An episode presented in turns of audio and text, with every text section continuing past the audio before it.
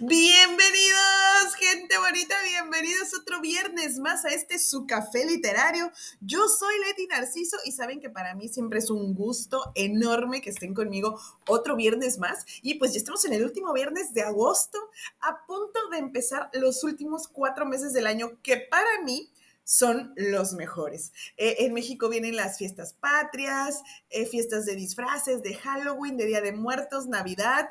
La verdad, me encanta, me encanta el final del año, que, bueno, la verdad se nos fue súper rápido. Y pues para arrancar motores, para todos estos... Em, para octubre, noviembre.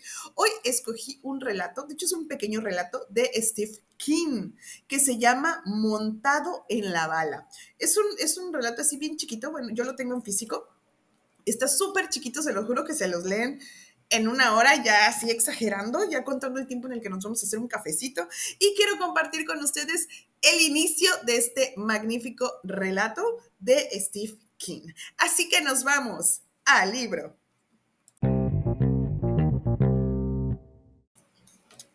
Montado en la bala de Steve King. Esta historia nunca se la he contado a nadie, ni tenía previsto hacerlo. Y no exactamente por miedo a no ser creído, sino por vergüenza y porque era mía. Siempre he tenido la sensación de que contarla equivaldría a rebajarnos los dos, yo y la historia, volviéndola más pequeña, más anecdótica, como esos cuentos de fantasmas que se explican en los campamentos antes de apagar la luz creo que también.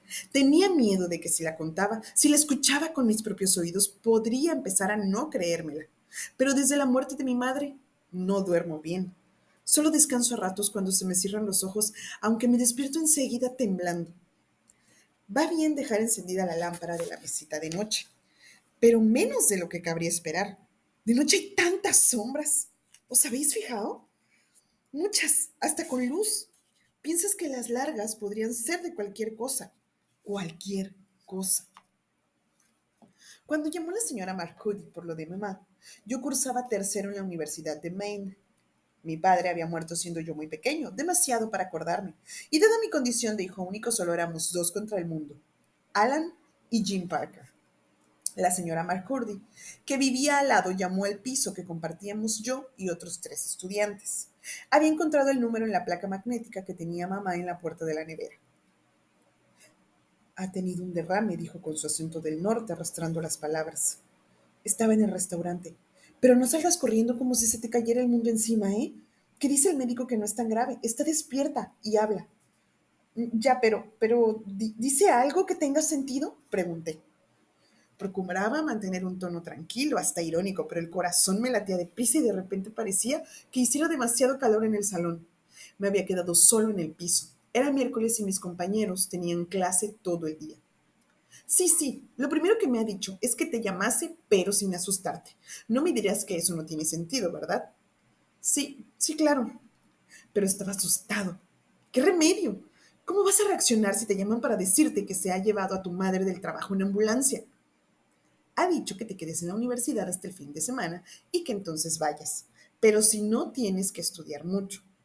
Sí, seguro que voy a quedarme aquí, pensé, en este piso hecho caldo y con tufo a cerveza, teniendo a mi madre a casi 200 kilómetros en un hospital y puede que hasta muriéndose. Tu mamá no es joven, dijo la señora Marcudi.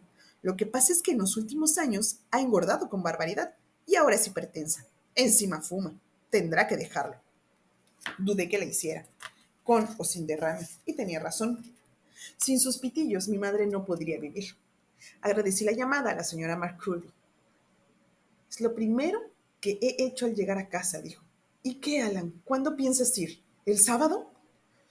Lo, lo preguntó con cierta malicia, como si lo dudara.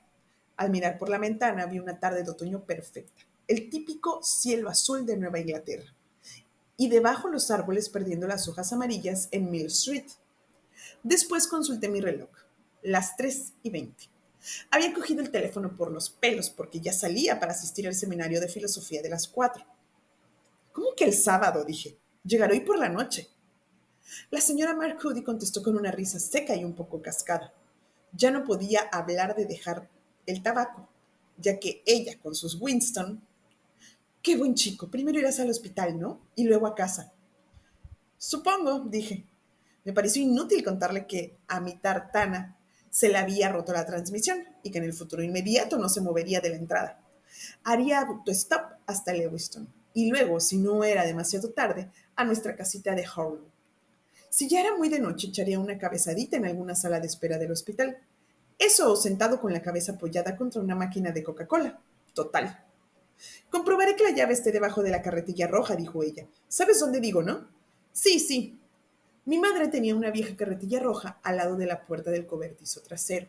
En verano se llenaba de flores. No sé por qué, pero al acordarme de la carretilla se me pareció en toda su realidad la noticia de la señora Marcudi. Mi madre estaba en hospital y por la noche estaría oscura la casita de Harlow, donde había transcurrido mi infancia. No habría nadie para encender las luces al ponerse el sol, aunque la señora Marcudi dijera que mamá aún era joven. Para alguien que solo tenía 21 años, 48 parecen la senectud. Ten cuidado, Alan, no corras. Por supuesto que mi velocidad dependería de quien me recogiera. Personalmente esperaba que fuera toda pastilla. Nada me parecía demasiado rápido para llegar al Hospital Central de Maine. Aunque bueno, no tenía sentido preocupar a la señora Marcury. No se preocupe, gracias. De nada, dijo ella. Seguro que tu madre se recupera y lo que se alegrará de verte. Colgué y escribí una nota explicando lo ocurrido y dónde localizarme. A Héctor Pashmore, mi compañero de piso más responsable, le indicaba, que, le indicaba que llamara a mi tutor y le pidiera que explicara la situación a mis profesores, para que no me metiera un puro por saltarme clases. Tenía dos o tres que se ponían como fieras. Después puse una muda en mi mochila, metí mi introducción a la filosofía hecha polvo y con las esquinas dobladas y salí. A la mañana siguiente, y a pesar de que sacaba buenas notas, abandonaría esa asignatura. Esa noche cambió mi manera de ver el mundo. Cambió mucho. Y el manual de filosofía no parecía coherente con los cambios. Digamos que entendí que debajo hay cosas y que ningún libro puede explicarlas. Opino que a veces es mejor olvidarse de que existen, si puedes de la Universidad de Maine, que está en Orono, hasta Lewiston, en el condado de Ambrose-Coggin, hay 190 kilómetros y el camino más rápido es la I-95. La pega es que siendo autopista no es buena para hacer autostop. La policía tiene tendencia a expulsar a cualquier persona que vaya a pie. Te sacan hasta si estás parado en el acceso. Y si te pilla dos veces en el mismo poli, seguro que te multa. De manera que cogí la 68 que sale de Bangor hacia el sudeste. Es una carretera bastante transitada y a menos que tengas pinta de psicópata, casi seguro que te recoge alguien. Además, casi nunca te molesta la poli. Hice el primer tramo con un agente de seguros muy poco hablador que me llevó hasta Newsport. Luego me quedé plantado casi 20 minutos en el cruce de la 68 y la 2, hasta que me recogió un hombre de cierta edad que iba a Bondiham. Conducía tocándose continuamente los huevos. Parecía que intentara coger algo que anduviese suelto por ahí dentro. Mi mujer siempre me decía que con mi manía de coger autopistas acabaría en la cuneta con una navaja en la espalda, dijo. Pero cada vez que veo a alguien en el arcén me acuerdo de mi juventud. No hice yo dedo ni nada. Era muy viajero. Fíjate cómo es el mundo ahora. Ya hace cuatro años que está muerta y yo aquí, con el mismo Dodge de siempre. La echo de menos una barbaridad. Se manoseó la entropierna. ¿A dónde vas? Le dije que a Lewiston. ¿Y el motivo? Qué horror, dijo. Tu madre, lo siento mucho. Su compasión era tan fuerte y espontánea que me provocó escosor en los ojos. Pestañeé para no, llorar. No tenía ningunas ganas de sufrir un exceso de llanto en aquel coche viejo, que vibraba, daba leves bandazos y olía meado. La señora Marcudi, la mujer que me llamó, dice que no es muy grave. Mi madre aún es joven, solo tiene 48 años. Ya, pero un derrame. Parecía sinceramente consternado. Volvió a cogerse la entrepierna bolsada de sus pantalones verdes y le propinó un estirón con su mano de viejo, desproporcionada y parecida a una garra. Derrame siempre es grave. Oye, por mí te llevaría al hospital y te dejaría en la puerta, pero es que le prometí a mi hermano Ralph llevarlo a la residencia de Gates. Es donde está su mujer que tiene aquella enfermedad de la memoria. Ahora no recuerdo cómo se llama. Anderson Álvarez, algo así. Alzheimer, dije. Ah, sí, seguro que yo también la tengo. ¿Sabes qué? Que igual te llevo. No hace falta. En Gates seguro que me recoge alguien. Da igual, tu madre, un derrame. Y solo 48 años. Se hurgó en la entrepierna. La hostia con el braguero. Te digo una cosa, a la que duras que te empieza a desmontar todo. Al final, Dios te da una patada en el culo. En serio, ¿eh? Pero bueno, si tú eres buen hijo. De lo contrario, no habrías dejado todo para ir a verla. Ella es una buena madre, dije. Volví a sentir el aguijón de las lágrimas. En la universidad nunca sentí una añoranza muy pronunciada, como muchos la primera semana, pero en el coche del viejo me asaltó. Solo éramos ella y yo, sin parientes cercanos. Me parecía inimaginable no tenerla. Según la señora Marcudi, no era muy grave, un derrame, pero no muy grave. Más vale que me haya dicho la verdad, pensé, más vale. Hicimos un trecho de camino en silencio. No era el viaje más rápido que había deseado. El viejo se quedaba plantado en los 70 por hora y a veces cruzaba la línea continua para darse un paseíto por el otro carril. Pero largo sí era. En el fondo también me convenía. La carretera 68 se ofrecía a nuestra vista hilvanada por varios kilómetros de bosque, partiendo en dos los pueblecitos que aparecían y desaparecían en un lento y abrir, abrir y cerrar de ojos, cada uno con su bar y su gasolinera de autoservicio. New Sharon, Ofelia, West Ofelia, Afghanistan, que por extraño que parezca se había llamado Afganistán, Mechanic Falls, Castle View y Castle Rock. El azul del cielo fue perdiendo luminosidad y a medida que el día se retiraba de él. El viejo empezó por encender las luces de estacionamiento y luego los faros. Eran las largas, pero él no parecía darse cuenta ni siquiera cuando los coches que venían en sentido contrario lo avisaban con las suyas. Mi cuñada no se acuerda ni de su nombre, dijo. No le preguntes nada porque no sabe decir ni mu. Culpa de la enfermedad de Anderson.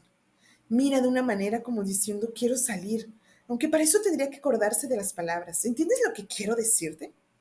Sí, contesté. Respiré hondo y me pregunté si el olor a meado provenía del viejo o si tenía un perro o lo dejaba subir al coche. Pensé si era, si sería ofenderlo bajar un poco la ventanilla. Al final la bajé. Me pareció que no se daba cuenta, como ignoraba las luces largas de los coches del otro carril.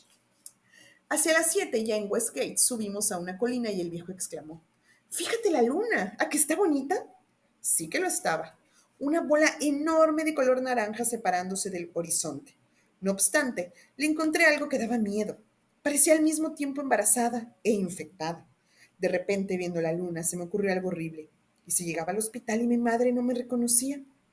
¿Y se había perdido la memoria? ¿Estaba en blanco y no sabía decir ni mu? ¿Y si el médico me decía que tendría que cuidarla a alguien hasta que muriera? Y ese alguien, lógicamente, tendría que ser yo porque no había más candidatos. Adiós a la facultad. ¿Qué dirían mis amigos y vecinos? Piensa un deseo, exclamó el viejo. El entusiasmo comunicó a su voz un tono chirriante y molesto, como de trocitos de cristal metiéndose en mi oreja. Se dio un estirón tremendo en la entrepierna y sonó una especie de chasquido. A mí me parecía imposible estirarse así las partes sin arrancarse un huevo, aunque estuviera de por medio el braguero. Mi padre decía que lo que se desea con luna llena de otoño siempre se cumple.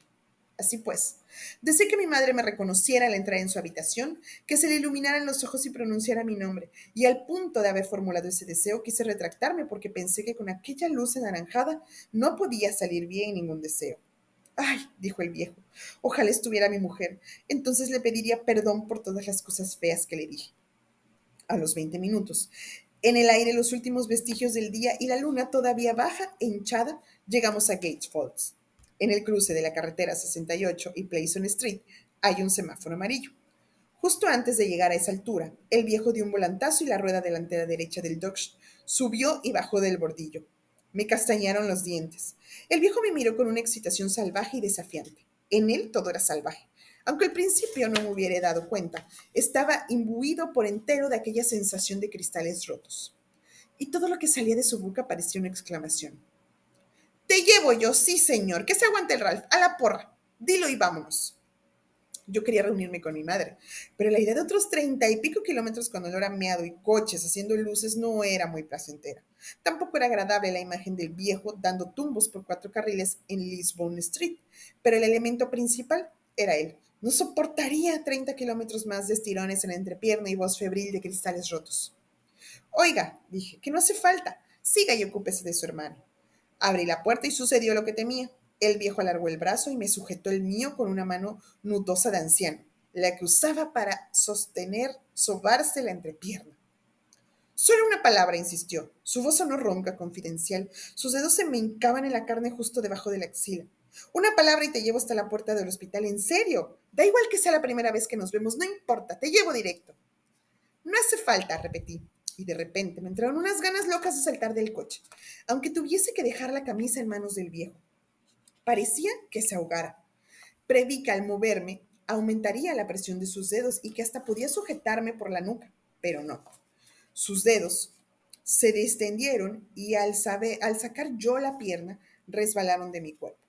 Entonces, como es habitual después de los momentos de pánico irracional, me extrañó haber tenido tanto miedo. ¿Por qué? Solo era una forma de vida basada en el carbono en un ecosistema. Dodge, igual de viejo que ella y con olor a orina, decepcionado por ver rechazado su ofrecimiento. Un viejo cualquiera, perpetuante incómodo con su braguero, ¿por qué me había asustado tanto? Gracias por traerme y por el ofrecimiento, dije, pero si voy por ahí, señalé Pleasant Street, me cogerán enseguida. Primero no dijo nada, luego suspiró y asintió con la cabeza. Sí, mejor por ahí, dijo, sin entrar, que en el pueblo no te recoge nadie. Nadie quiere frenar y que los de atrás le toquen la bocina. Tenía razón. Era inútil hacer auto-stop dentro de una población, aunque fuera pequeña como Bates Falls. Supongo que era verdad lo que me había, lo que había viajado mucho a dedo. Pero ¿estás seguro? Ya sabes lo que dicen de pájaro en mano. Volví a titubear. En lo del pájaro también tenía razón. A menos de dos kilómetros del semáforo, Pleasant Street se convertía en Ridge Road. Recorría 80 kilómetros de bosques y juntaba con la carretera 196 en las afueras de Lewiston.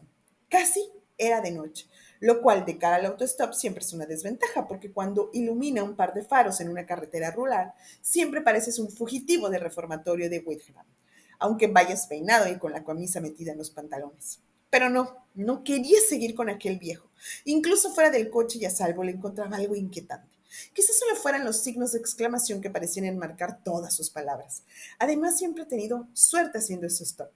Seguro, dije, y gracias otra vez. Encantado, hombre, encantado. Mi mujer cayó y vi que la afloraban lágrimas en los ojos. Volví a darle las, las gracias y cerré la puerta antes de que tuviera tiempo de añadir nada. Crucé la calle a paso rápido con el semáforo proyectando mi sombra intermitente. Al llegar a la otra, a la otra acera miré hacia atrás. El doc seguía aparcado delante de Frank's Fountain and Fruits. A la luz del semáforo y de la farola que había a unos siete metros del coche, vi al viejo derrumbado en el volante. Temí que estuviese muerto, que lo hubiera matado yo con mi negativa de dejarme llevar. Entonces apareció otro coche en la esquina y el conductor hizo luces al Dodge. Esta vez el viejo puso las cortas, así que supe que seguía con vida y condujo el Dodge lentamente hasta doblar la esquina. Cuando hubo perdido de vista, miré la luna. Empezaba a perder su hinchazón, anaranjada, pero conservaba algo siniestro.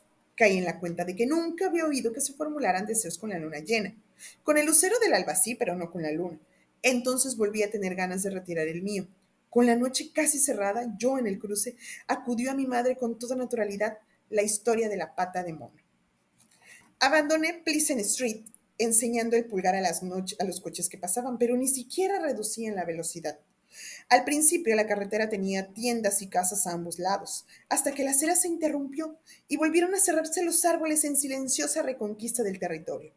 Cada vez que se inundaba la calzada de luz, alargando mi sombra y alejándola de mí me giraba, enseñaba el pulgar y adoptaba una sonrisa esperando que infundiera confianza, e invariablemente el coche pasaba sin aminorar la velocidad. Una vez alguien me gritó, Menos mono y más trabajar, y oí risas.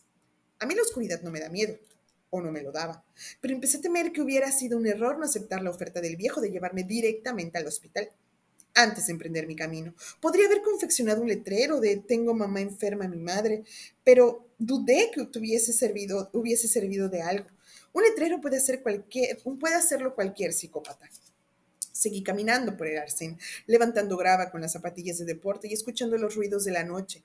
Un perro a lo lejos y mucho más cerca un búho, y un suspiro de levantarse viento. La luna bañaba el cielo, pero a ella no se la veía. De momento la ocultaban los árboles que en aquella parte eran altos. Al alejarme de Gates se esparcieron los coches. A cada minuto me parecía más tonta mi decisión de rehusar la oferta del viejo. Empecé a imaginarme a mi madre en el hospital con la boca congelada en una muesca de asco y procurando no saltar el tronco resbaladizo de la vida que se le escapaba. No soltarlo por mí, sin saber que no llegaría por el simple motivo de que no me había gustado la voz estridente de un anciano ni el olor a pipí de su coche. Ascendí por una colina bastante empinada y volvió a iluminarme la luna. A mi derecha ya no había árboles, sino un pequeño cementerio rural. Las lápidas reflejaban la pálida luz. Una de ellas tenía al lado algo pequeño y negro que me miraba desde el cielo. Me acerqué por curiosidad y la cosa negra al moverse se convirtió en una marmota. Se escabulló entre la hierba alta, no sin dirigirme una breve mirada de reproche con sus ojos rojos. De repente me sentí cansadísimo, mejor dicho, al borde del agotamiento.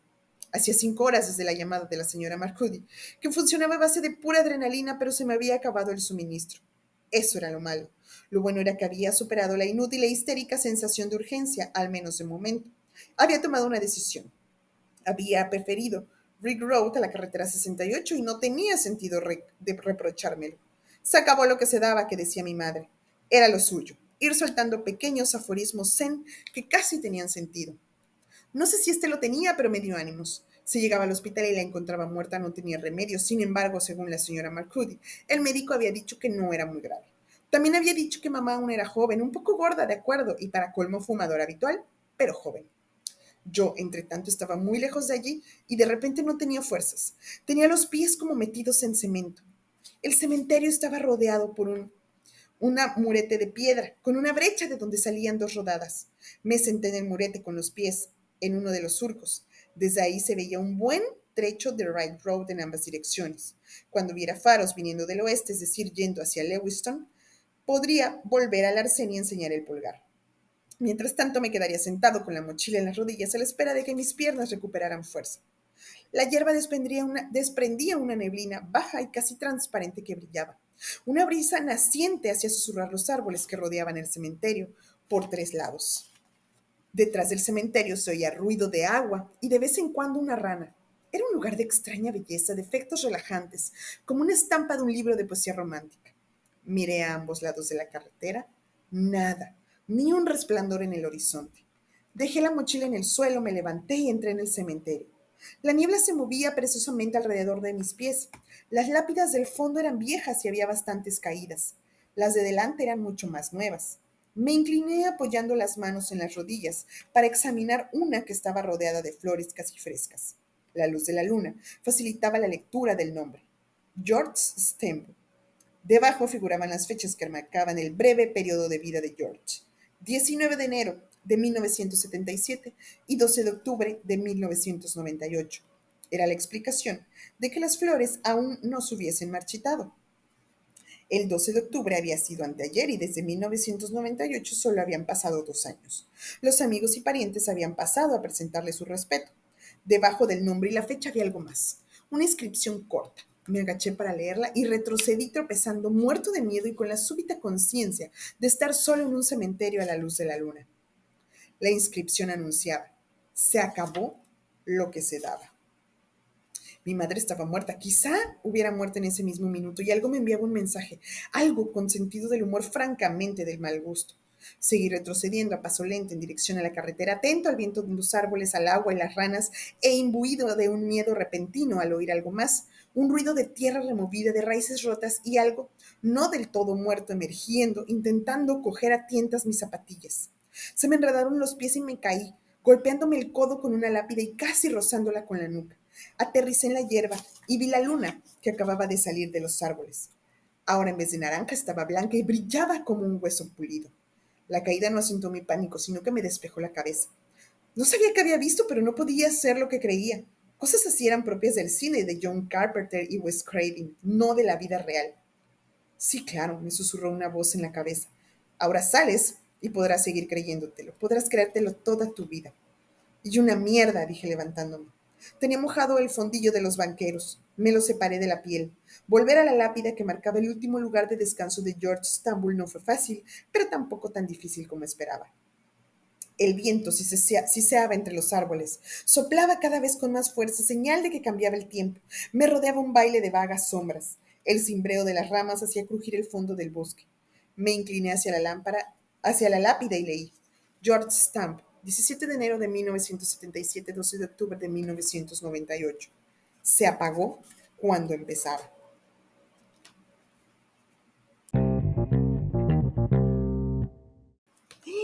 ¿Qué tal este inicio del, del, relato montado en la bala? Como ven, pues bueno, nuestro protagonista tiene una urgencia familiar, tiene que ver a su mamá porque está en el hospital. Él decide Eh, bueno, en el libro se menciona auto-stop, pero bueno, para en México es como irnos de ray, pedir el aventón, pararnos en una carretera y literalmente parar, eh, parar el dedo pulgar así de llévame, llévame. Este, no sé cómo, cómo lo conozcan ustedes, pero bueno, creo que son las dos formas que yo conozco, pedir el ray, pedir el aventón, y pues pasa por dos automóviles, hasta ahorita lleva dos, el primero, que bueno, él dice, ah, no hubo mucha plática. El segundo, este señor eh, de edad mayor, que bueno, tenía unas prácticas un poco eh, extrañas, ¿verdad? Y pues bueno, va a tener un tercero, pero después de pasar esta situación extraña en el cementerio que está sobre la carretera. Y pues bueno, una vez que llega este tercer auto, que es el que, el, el final, el que necesita este, nuestro protagonista para poder llegar con su madre, pues ahí empieza aún más eh, la cuestión de suspenso, de terror, a la que ya nos tiene acostumbrados Steve King y que de verdad tienen que leerlo. Está, está buenísima la historia, se la súper, súper, súper recomiendo. Así que bueno, mi gente bonita, espero que les haya gustado, que corran a leer este libro. Eh, también tiene una, una versión en internet, de hecho estaba leyendo acá atrás, que fue eh, el primer relato Ah, ¿dónde está? El, primer relato en estrenarse mundialmente por internet. Así que, bueno, la verdad tiene este, historia. Si lo quieren ver por internet, también se vale, de verdad, pero lo tienen que leer, búsquenlo. Así que, bueno, mi gente bonita, nos escuchamos el próximo viernes, que ya primero de septiembre. Así que ya arrancando estos últimos cuatro meses, y yo súper emocionada que ustedes sigan conmigo. Yo soy Leti Narciso y este es su café literario.